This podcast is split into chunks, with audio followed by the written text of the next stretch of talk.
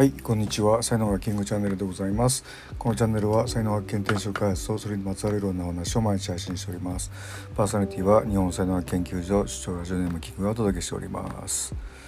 はい、えー、8月7日でございます。明日はもうね、えー、立秋ということでまだまだ暑いんですけどもちょっとこうね雰囲気的に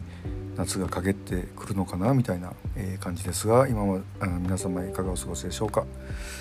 さて今日のタイトルですが「えー、才能を封印すると先細り開くと末広がり」というね、えー、話なんですけども まあこれあのちょっとあるセッションをねまたこの前やってましてでその方のお話聞いてたらですねやっぱその子供の時とかね若い頃っていうのは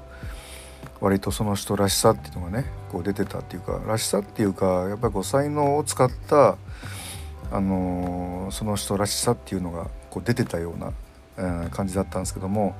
まあ、ある時からですね、えー、何かの弾みでちょっと考え方を変えるとか生き方を変えるとかうん、まあ、そういうふうなことでちょっとこうねずれるんですよね。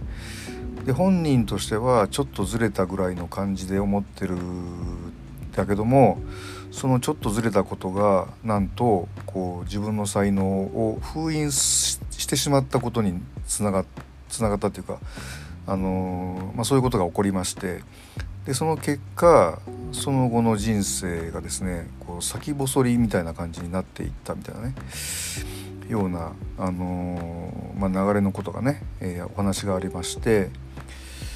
でこれはまあ僕もなんか若い頃そうだったかなと思うんですよね。あの僕本当右脳人でね自由人なんでこう枠にこうはまると本当ダメになる人間なんですよね。だけど、まあ、若い頃あの中学校の教員やってましてで最初はもうやっぱり自由奔放にねいろいろやらせてもらったんですけども、まあ、ある時からですねあやっぱり学校のルールっていうのは守らないとダメなんだなとかね、えー、この学校のやり方に合わせないとダメなのかなみたいな風に思ったことがあってでそこからなんかねあのやっぱりねどんどんこう自分らしさがまず出なくなった。これ大きいですよね。自分らし自分らしくなくなっていったっていうのがやっぱり大きくて。でそうなってくるとねやっぱりこうあらゆることがうまくいかなくなるんですよね。うん、でまあ僕は結局8年でねあの学校を辞めてまあ、シャバにもう一回戻るんですけども、まあ、その時のもう何て言うのかなこう開放感とかこう自分らしさの復活感というかねもうそういうのがもうほんと半端なかったなって今でももう感動の瞬間に近いような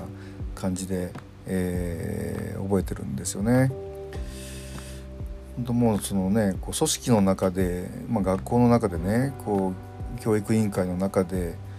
あのいるっていうのはこうもちろん安定っていう風な左脳的に言えば安定なんで佐野人の人たちにとってはすごくいい場だったとは思うんですけども、まあ、僕にとってみればねもうなんか刑務所に近い感じ、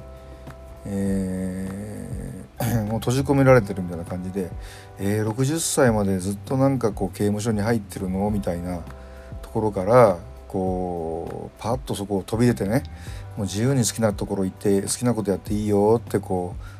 なった時の、まあ、自由感開放感っていうのはね、えーまあ、右脳人にとってはすごく必要だったことだなと思うんですよね。